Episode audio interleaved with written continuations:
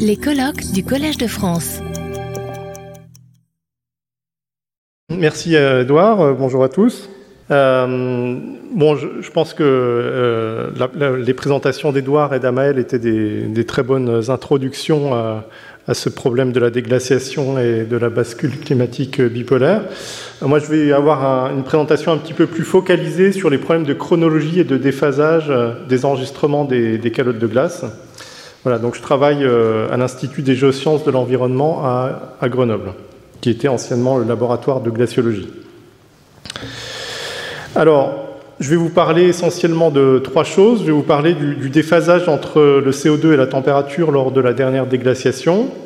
Ensuite, je vais vous parler d'une courbe synthétique de température au Groenland sur 800 euh, 000 ans. Alors, euh, euh, Amael a dit que les enregistrements du Groenland s'arrêtaient à à peu près 125 000 ans dans le passé, 125-130 000 ans dans le passé. Mais on peut essayer de, produire des courbes artificielles euh, de, cette température au Groenland à partir de ce qui se passe en Antarctique, en fait. Voilà. Et enfin, je vais vous parler du déphasage Groenland-Antarctique lors de la bascule euh, bipolaire. Alors, tout d'abord, je commence avec ce problème du déphasage CO2 température lors de la dernière déglaciation. Donc, euh, vous savez, c'est un, débat qui est assez ancien. Euh, finalement. Donc, euh, quelle est la poule et quel est l'œuf entre le CO2 et la température? Est-ce que c'est le CO2 via l'effet de serre qui euh, produit les augmentations de température? Ou est-ce que c'est la température via d'autres mécanismes qui produit l'augmentation de CO2 Alors, une petite mise en contexte, c'est ce, papier par nos collègues suisses dans Science en 2001 qui avait produit une très jolie courbe euh, de CO2. À l'époque, c'était la, meilleure courbe de CO2 pendant la dernière déglaciation, vous voyez, avec des mesures assez précises, hein, de l'ordre de quelques ppm. Alors, donc, euh, entre 22 000 et 9 euh, 000 ans dans le passé. Hein, on voit très bien cette augmentation, cette augmentation des concentrations en CO2 de 190 à 270 ppm.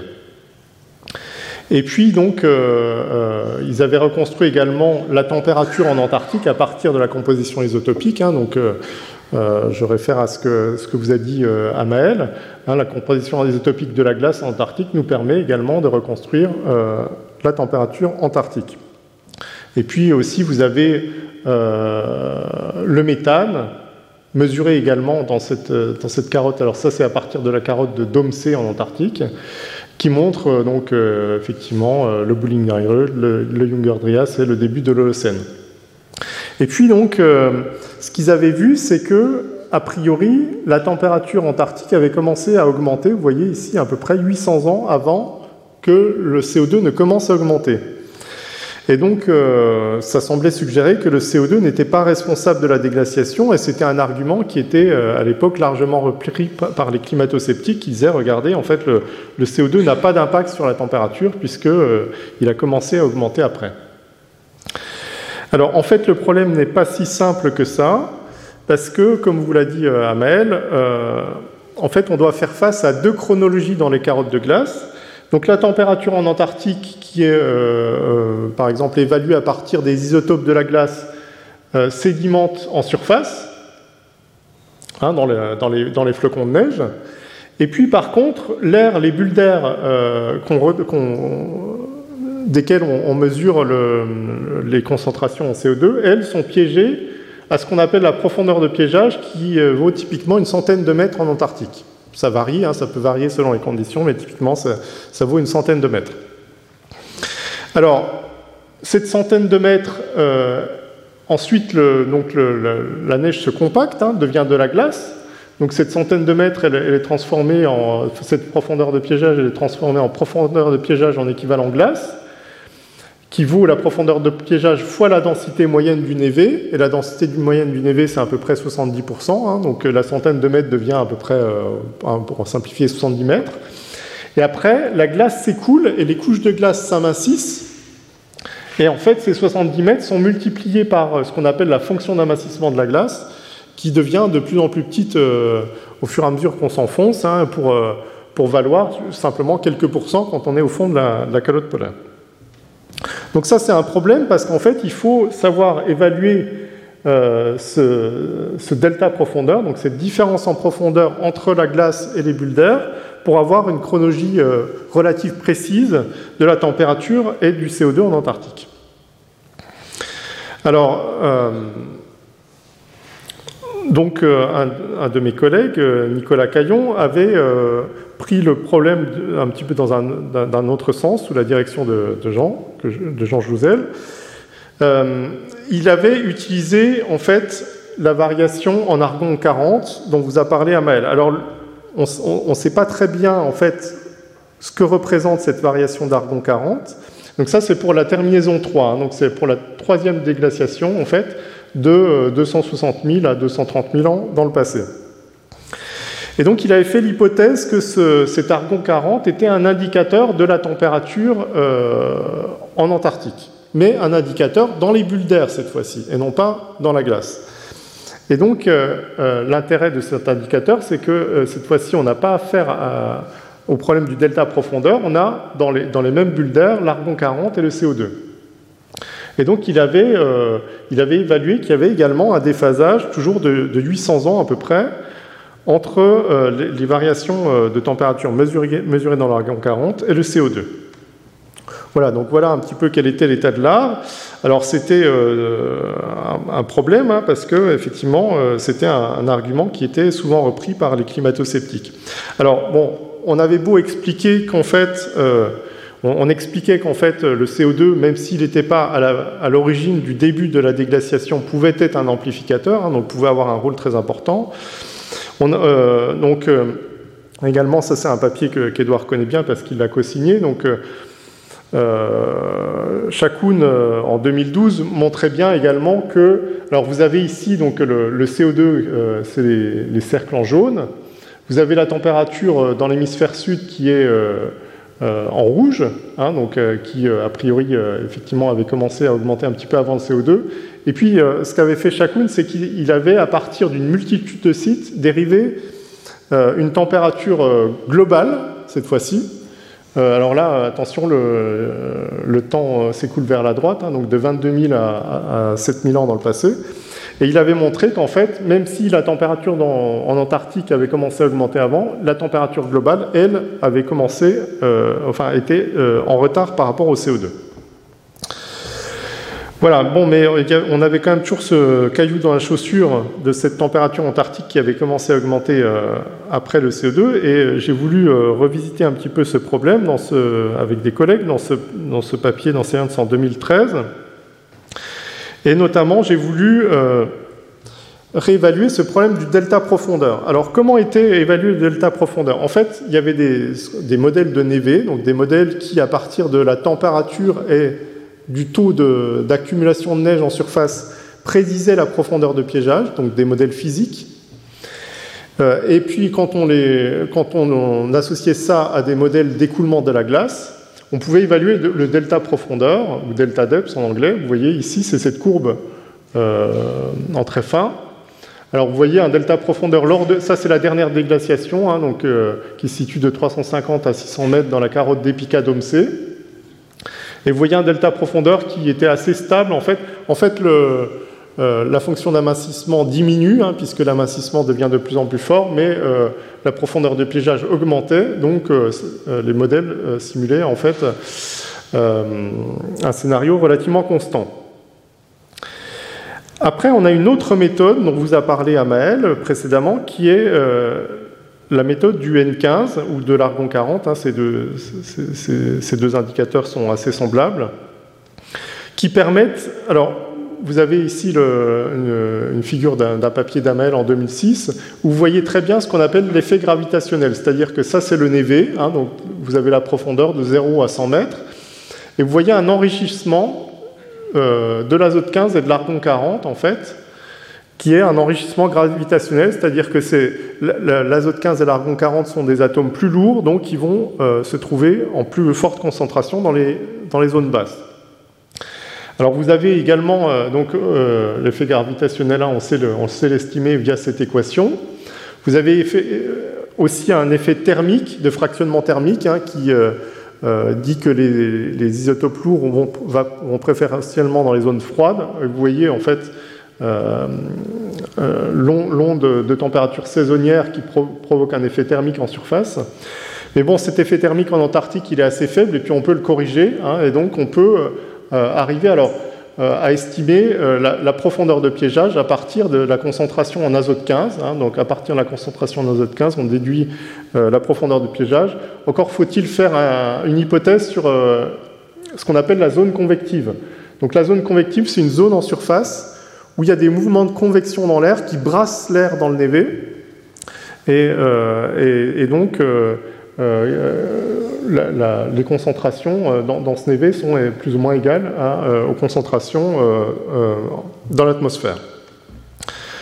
Voilà, cette zone convective à elle est, elle est, nulle au présent et on a fait l'hypothèse qu'elle était nulle aussi pendant la dernière déglaciation. Voilà, donc on a cette, maintenant le delta profondeur euh, issu de, l'azote 15 qui est donné par cette courbe en noir, et on voit qu'il y a une grosse différence avec le scénario de modélisation. Et euh, jusqu'à cette époque-là, en fait, les gens disaient, bon, en fait, c'est les, données de N15 qu'on ne comprend pas bien, en fait, il y a quelque chose qu'on ne comprend pas bien, donc on les, on les mettait de côté. Et en fait, moi, j'ai eu l'idée, avec mes collègues, euh, d'utiliser des méthodes alternatives. Alors justement, on peut utiliser la bascule climatique bipolaire. Hein, et donc, euh, dans la carotte de Domsé, vous avez euh, le climat de l'hémisphère nord qui est enregistré via le méthane, avec ses transitions rapides.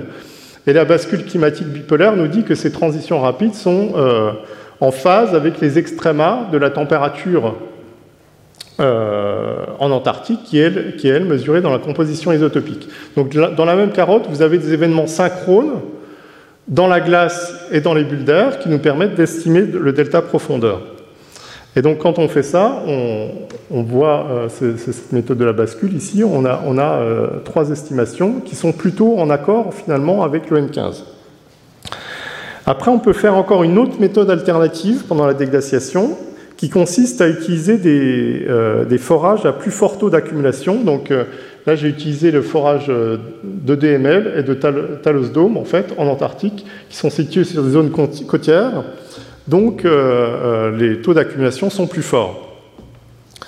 Alors, là, j'ai représenté sur ce graphique la carotte de Domsé avec sa chronologie glace et sa chronologie gaz, et puis les carottes de Taldice avec leur chronologie glace et leur chronologie gaz. On peut synchroniser les chronologies glace avec les enregistrements volcaniques, avec les pics volcaniques. Et puis on peut synchroniser les chronologies gaz avec euh, le méthane qui, euh, euh, contient trois, trois, variations abruptes lors de la dernière déglaciation. Donc si on connaît le delta profondeur à Taldice ou à EDML, on peut en déduire le delta profondeur à EDC. Vous allez me dire, ça ne fait que repousser le problème, oui, mais en fait, comme euh, et Demel euh, ont un taux euh, d'accumulation beaucoup plus fort, si on fait une petite erreur sur le delta, enfin si on fait une erreur sur le delta profondeur, ça n'a un impact en termes de temps que beaucoup plus réduit, trois fois plus réduit que euh, la même erreur sur le delta profondeur à EDC. Voilà. Et donc si on fait ça, eh bien, on obtient ces courbes bleues, enfin avec les barres d'erreur bleues et puis ces carrés bleus et verts qui sont situés ici. Et une fois de plus, on voit que euh, finalement, c'est plutôt la méthode de N15 qui semble correcte et c'est les modèles qui semblent avoir un problème.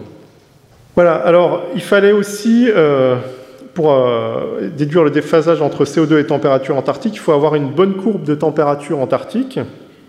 Et donc ce que Monin et al. avaient utilisé, c'était la courbe isotopique de Domsé, mais qui, contient pas mal de bruit en fait quand on utilise qu'une seule carotte. Alors ça, c'est vrai que c'est une technique intéressante qui, consiste à euh, faire la moyenne de différents enregistrements en Antarctique. C'est une technique qui est de plus en plus euh, utilisée de nos jours. On, tire parti de la multitude de carottes pour avoir un scénario moyen. Donc c'est ce que, j'avais fait à l'époque. J'avais, euh, avec mes collègues, semé cinq carottes antarctiques, donc Domsé, Vostok, Dom Fuji, Taldice et Edemel, qui étaient synchronisées soit par des volcans, soit par des enregistrements isotopiques eux-mêmes. Et puis, euh, j'avais utilisé une méthode mathématique, hein, euh, ce qu'on appelle un fit, euh, qui, permettait de, fitter les, enregistrements de température antarctique et de CO2 par une, courbe mathématique, donc continue et linéaire par partie, comme ça en cinq parties. Voilà, et voilà les résultats qu'on avait obtenus. Donc, vous avez sur ce graphique donc, de 22 000 à 9 000 ans dans le passé, hein, donc le, temps s'écoule vers la gauche. Vous avez euh, l'enregistrement, enfin, isotopique de Dôme C, vous voyez, qui est pas mal bruité. Vous avez l'enregistrement de température antarctique à partir de 5 carottes, hein, vous voyez déjà que c'est beaucoup moins bruité. Et puis vous avez les concentrations en CO2, ici en vert clair, et vous avez ici l'effet radiatif du CO2, et puis euh, donc le méthane et euh, la température au Groenland à partir de la carotte de, de Northgate. Et vous avez sur en fait, les fit, donc fit de la température antarctique et fit du CO2, et on peut, maintenant calculer le déphasage entre les euh, différentes, différents points de rupture de pente. Et ce qu'on avait obtenu, c'est qu'en fait, il n'y avait quasiment pas de déphasage, hein, aux incertitudes près, au démarrage de la déglaciation. Euh, il semblait y avoir un, léger retard du CO2 euh, donc, euh, au début du Bulling-Alrode. à nouveau, pas de déphasage au, début du Younger Dryas, et par contre un déphasage assez significatif de 500 ans au début de l'Holocène. Voilà, et puis, donc voici quelles étaient les conclusions principales de cette étude. Et puis, en même temps, il y a une étude qui est, sortie juste quelques, mois auparavant de, collègues australiens, Joël Pedro, euh, qui, euh, qui étudiait le même problème, mais à partir de carottes différentes. Donc, il étudiait à partir de la carotte de Cyple Dome et de la carotte Lodome. Donc, là aussi, ce sont deux carottes côtières, donc, qui ont un taux d'accumulation beaucoup plus fort. Et donc delta âge, hein, donc une différence d'âge entre la glace et les bulles d'air à la même profondeur beaucoup plus faible, et qui, euh, euh, avaient aussi des enregistrements de CO2, alors pas de très très bonne qualité, mais quand même, euh, ça semblait suggérer qu'effectivement il y avait un déphasage beaucoup plus faible que ce qui avait été évalué jusqu'à présent, plutôt de l'ordre de 200 ans, entre la température antarctique et le CO2.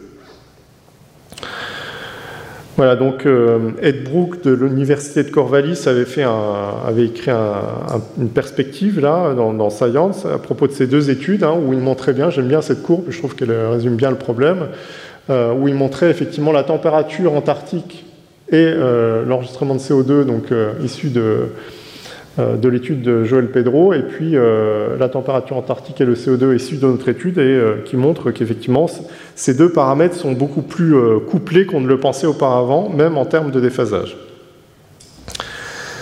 Alors, je vous ai dit, c'était un sujet un petit peu sensible à l'époque, hein, ce, problème du déphasage CO2 température antarctique. Donc, il y avait eu, ça avait été pas mal repris par les médias. Hein, donc, il y avait notamment eu cet article du New York Times donc qui disait qu'en fait, effectivement, euh, euh, le CO2 était, enfin, c'était une preuve de plus que le CO2 était euh, une cause importante du changement, des changements climatiques passés. Et il disait quelque chose d'intéressant que je ne savais pas, en fait, c'est que quand, quand, Al Gore a sorti son film, donc une, une, vérité qui dérange, en 2007, il avait été attaqué par un républicain du Texas, Joe Barton, qui lui avait dit, regardez, en fait, le, CO2 a commencé à démarrer après la température antarctique, donc en fait le CO2 n'a pas d'effet. Donc euh, le New York Times était assez heureux de pouvoir euh, contrer cet argument de, réhabiliter euh, Al Gore.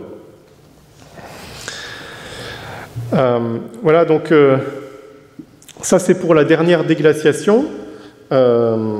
Alors, on peut aussi s'intéresser aux, autres déglaciations, et c'est ce qu'on avait fait dans ce papier d'Amael Landais, qui avait étudié la, euh, terminaison 2, donc l'avant-dernière euh, déglaciation.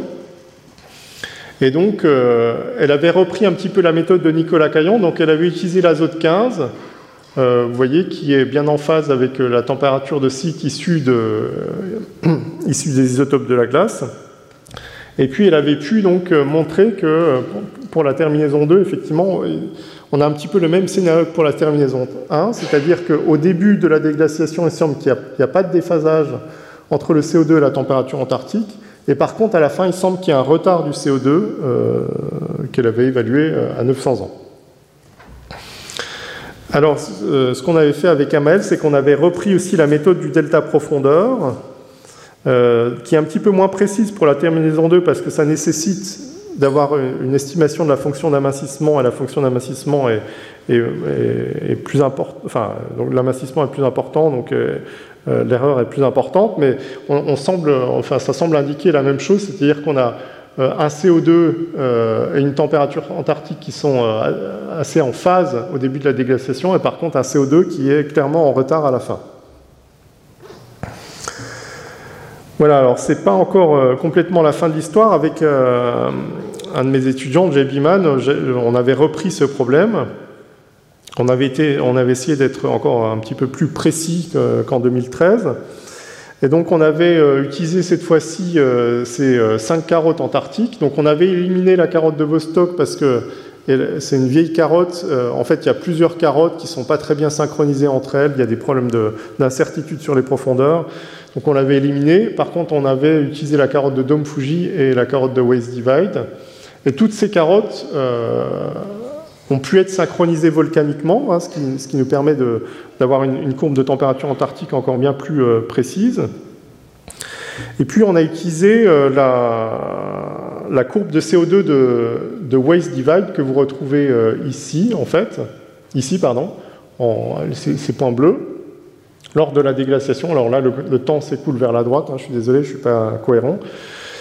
Euh, donc, euh, donc, cette courbe de CO2 de Waste Divide elle est effectivement euh, très bien résolue et très précise, publiée par Sean Marcotte en, 2004, en 2014. Pardon. Et puis l'intérêt de cette courbe de CO2, c'est qu'à Waste Divide, là aussi, il y a un taux d'accumulation qui est très fort. Donc l'incertitude sur le deltage est, faible. Hein. vous voyez, c'est cette courbe en bleu qui vaut au maximum une, cinquantaine d'années. Alors il y a aussi une incertitude liée à la synchronisation volcanique. Hein. donc vous voyez, c'est cette incertitude en noir qui dépend de la distance au volcan le plus proche, en gros. Hein. donc quand on est à un volcan, l'incertitude vaut zéro, mais quand on s'en éloigne, elle peut augmenter un petit peu. Mais voilà, même, même combinées, donc ces deux incertitudes sont assez faibles.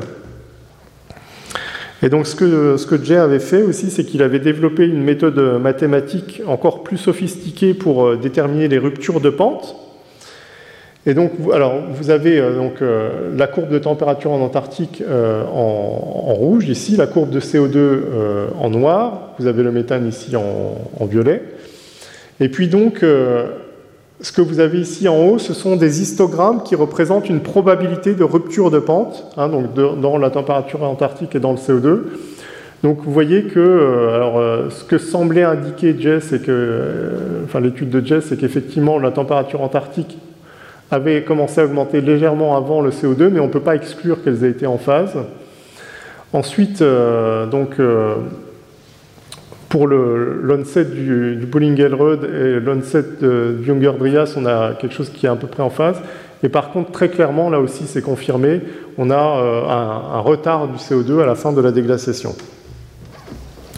Alors, je vous dis, bon, Là, c'est vraiment euh, un petit peu euh, difficile hein, de voir parce que bon, ces courbes, c'est pas, pas facile d'identifier des ruptures de pente dans ces courbes qui contiennent de la variabilité euh, à plus haute fréquence.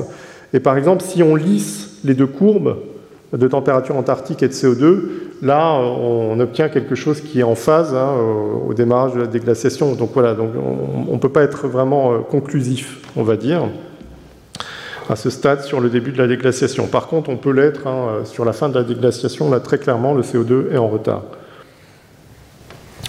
Alors avec Jay, ce qu'on avait fait, c'est qu'on on avait même regardé les choses site par site, hein, donc on peut faire ces, histogrammes de probabilité, on peut les décliner carotte par carotte, hein, vous voyez qu'effectivement, euh, on n'a pas forcément la, même relation de phase euh, si on regarde par exemple le DML qui est plutôt un peu en retard par rapport à DOMC ou ou, euh, ou Taldice, euh, etc. Alors, Waste Divide, lui, a un scénario très différent parce que la, courbe de température antarctique, euh, elle, est, assez différente. Elle est peut-être bien biaisée par des effets locaux, en fait, liés à la morphologie de l'Antarctique de l'Ouest. Et puis, donc, on peut à nouveau, alors cette fois-ci, hein, ça c'est un petit peu un résumé, calculer ce déphasage entre température et CO2, température antarctique et CO2, Donc ça c'est le, démarrage de la déglaciation où on voit que plus probablement la, température est un petit peu en avance, mais on ne peut pas exclure que ça soit en phase ou que le CO2 soit légèrement en avance.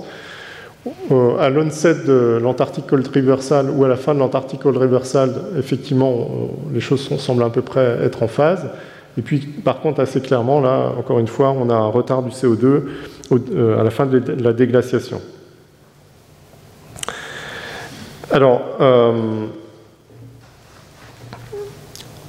on peut revenir au problème de départ. Pourquoi, euh, finalement, l'étude de Monin et al. se trompait, en fait, et, estimait un déphasage, enfin, une avance beaucoup plus importante de la température antarctique?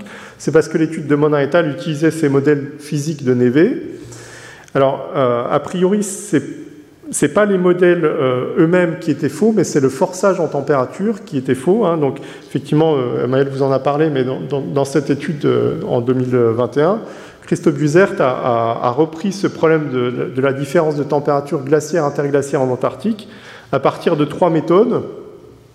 donc, la méthode BH, ça veut dire borehole.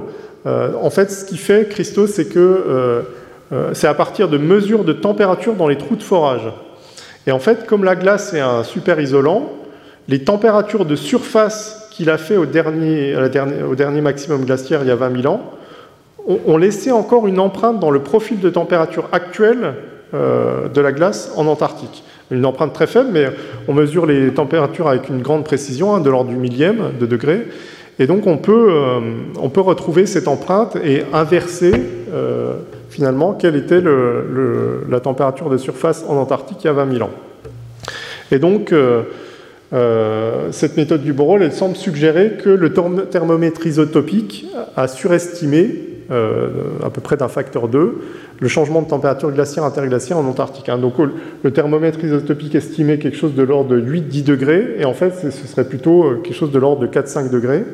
Et c'est confirmé par de la modélisation et également par euh, ces modèles de Neve, si on les inverse, hein, euh, euh, ces modèles de Neve qui simulent aussi les concentrations en azote 15 ou en argon 40, si on les inverse, on tombe sur le, même scénario de température, hein, donc cette fois-ci ce sont les histogrammes, plutôt de l'ordre de effectivement 4-5 degrés, par exemple, à Domsey. Voilà, donc j'ai fini pour ce problème du déphasage CO2 température antarctique. Je voulais vous parler maintenant de, construire une courbe synthétique du Groenland à partir de l'enregistrement antarctique. Donc c'est euh, euh, en fait euh, cette, étude de Steve Barker dans Science en 2011. Donc ce, qu'avait fait Steve. donc la, bascule climatique bipolaire en fait nous dit que pendant les phases froides du Groenland, l'Antarctique se réchauffe. Pardon et pendant les phases chaudes, l'Antarctique se refroidit. Donc en quelque sorte, euh, c'est comme si euh, le Groenland était, d'un point de vue mathématique, l'opposé de la dérivée de la température en Antarctique. Alors, euh, du coup, on peut faire cet exercice. Hein. on prend la température antarctique. Alors, on prend les, fréquences millénaires, hein. donc on, enlève les fréquences orbitales. Et puis, on prend cette température antarctique et on la dérive, alors on peut la dériver soit, euh, enfin ça dépend à, quel pas de temps on la dérive, on peut la dériver à 200 ans, à 700 ans ou à 1000 ans. Et euh, on peut comparer avec euh, la, partie haute fréquence de la température au Groenland, et on voit qu'on a des choses assez similaires, on retrouve à peu près les, les mêmes formes et la même variabilité millénaire. voilà, donc du coup, à partir de l'enregistrement isotopique en Antarctique, on peut commencer par euh, faire un, lissage pour euh, obtenir euh, les, basses fréquences, hein, donc c'est la courbe rouge. Et la différence avec cette courbe rouge nous donne les variations haute fréquence de la température antarctique qu'on dérive. On peut comparer donc euh, cet enregistrement de Groenland synthétique aux hautes fréquences avec l'enregistrement de Groenland euh, aux hautes fréquences directement.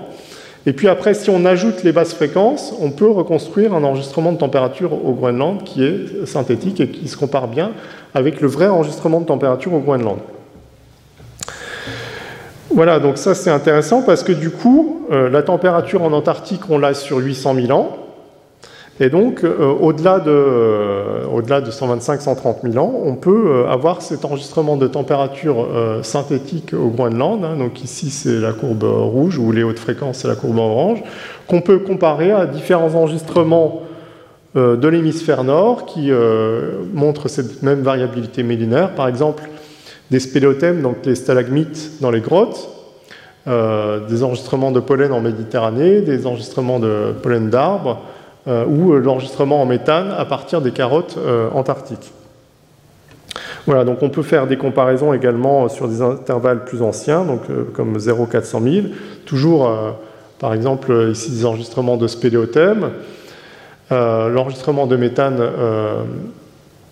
euh, en Antarctique, ou des enregistrements euh, marins, par exemple, qui montrent cette variabilité millénaire, ou sur 400 000 à 800 000 ans. Voilà, hein, donc c'est un petit exercice. Alors évidemment, on aimerait bien avoir un, vrai enregistrement de température au, Groenland, ce serait encore mieux, mais euh, en attendant, c'est un petit, exercice mathématique qui nous permet effectivement d'avoir un enregistrement synthétique qui peut être utilisé, par exemple, pour forcer des modèles euh, de, de calotte polaire au Groenland. Voilà, alors j'en ai fini pour cette deuxième partie. Maintenant, je voulais aborder la troisième partie. Euh, donc, c'est le problème du déphasage Groenland-Antarctique lors de la bascule euh, bipolaire. Je vais vous parler de, en premier de, cette, cet article de Christophe Buzert, auquel j'ai participé aussi. Euh, donc, ce qu'on a fait, ce qu'a fait Christo dans cet article, euh, c'est qu'il a repris euh, l'enregistrement de température au Groenland. Alors là, le temps s'écoule de la gauche vers la droite cette fois-ci. Hein. donc vous voyez ces événements de Dansgaard-Oshgar. Donc là aussi, ce qu'il a fait, c'est qu'il a sommé les deux carottes du sommet du Groenland, donc GRIP et GISP 2, pour avoir un enregistrement un petit peu plus fiable. Il a également l'enregistrement euh, de méthane à Waste Divide, ici c'est la courbe en vert. Et puis il a euh, une, courbe, sommée du deutérium excess. Alors le deutérium excess, euh, je crois qu'Amel vous en a parlé un petit peu, c'est un indicateur de la source des précipitations en Antarctique. donc ça, nous donne une indication sur ce qui se passe à des latitudes un peu plus moyennes en fait. Et puis, euh, il a euh, donc la courbe de, les, courbes isotopiques en Antarctique, donc euh, par exemple la courbe de DML, qui est un petit peu particulière, comme Maël vous l'a dit. La courbe du, plateau antarctique, qui est une somme en fait de dôme C et de dôme Fuji. Là aussi, on fait une somme et on a quelque chose d'un peu plus fiable. Ou alors une courbe sommée de toutes les carottes antarctiques, c'est la courbe en noir. Et donc ce qu'a fait euh, Christo, c'est que en fait, euh, alors si on regarde un événement en particulier, là aussi c'est pas très euh, évident d'être conclusif parce qu'il y a pas mal de bruit dans les enregistrements. Et ce qu'a fait Christo, c'est qu'il a eu l'idée de faire une courbe sommée de tous les événements de Dansgaard-Oshger, donc de toutes les transitions montantes de la température à Northgrip, et d'avoir un scénario de Dansgaard-Oshger moyen en fait en quelque sorte. Voilà, donc euh, euh, ce scénario moyen en, Antarctique, on le retrouve ici. Alors, avec euh, un, scénario moyen de température antarctique en noir, ou un scénario du plateau en rouge, ou un scénario de EDML en bleu. Alors, vous voyez tout de suite que EDML e est assez différent du, plateau. Hein. donc, dans le scénario du plateau, en fait, on a une, augmentation continue de température 200 ans, et puis euh, un, maximum 200 ans après la transition au Groenland, alors que euh, Edemel, qui est encore une fois dans la région atlantique, lui réagit beaucoup plus rapidement euh, à ce qui se passe au Groenland. Alors, ce qu'avait fait Christo, c'est qu'il avait fait une analyse en composantes principales. Hein, donc, c'est un outil mathématique qui permet de, reconstruire les, grandes tendances. Donc, avec euh, une, première composante en vert euh, qui réagit euh, lentement, et puis une composante en, violet qui réagit rapidement. Et puis en faisant bon, une, rotation mathématique, il avait réussi à obtenir ce qu'il appelle être un, un, forçage océanique en vert et un forçage atmosphérique. Donc le forçage océanique se transmet lentement vers l'Antarctique, avec un déphasage d'à peu près 200 ans, et le forçage atmosphérique, lui, par contre, se, transmet beaucoup plus rapidement en Antarctique. Voilà, donc le deutérium, le deutérium excess, qui est encore une fois un indicateur de la source de précipitation et un indicateur de ce qui se passe à des latitudes beaucoup plus basses, lui réagit effectivement beaucoup plus rapidement. Euh, donc il est influencé par ce qui se passe a priori dans l'atmosphère euh, et indique donc un, changement similaire, euh, rapide et similaire à celui de la, de la composante atmosphérique. Voilà, donc ensuite, avec Anders Svensson, donc dans, l'article d'Anders Svensson, on a, repris un petit peu ce problème du déphasage nord-sud euh, lors de la bascule climatique bipolaire. On l'a repris euh, avec quelque chose d'un petit peu plus précis parce que, en fait, l'étude de Christo se basait euh, sur la.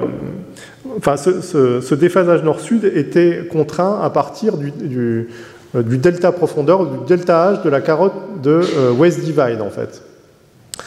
Et euh, donc, euh, ce, delta à Waze il n'est pas très important, mais il est quand même un, petit peu incertain. Donc là, on a, on a fait quelque chose de beaucoup plus direct, c'est qu'on a synchronisé directement l'enregistrement de température à North Grip, en vert, avec les enregistrements de température en Antarctique, donc à EDML, à Waze Divide ou à à l'aide de volcans. Donc les volcans, c'est ces barres grises que vous voyez ici.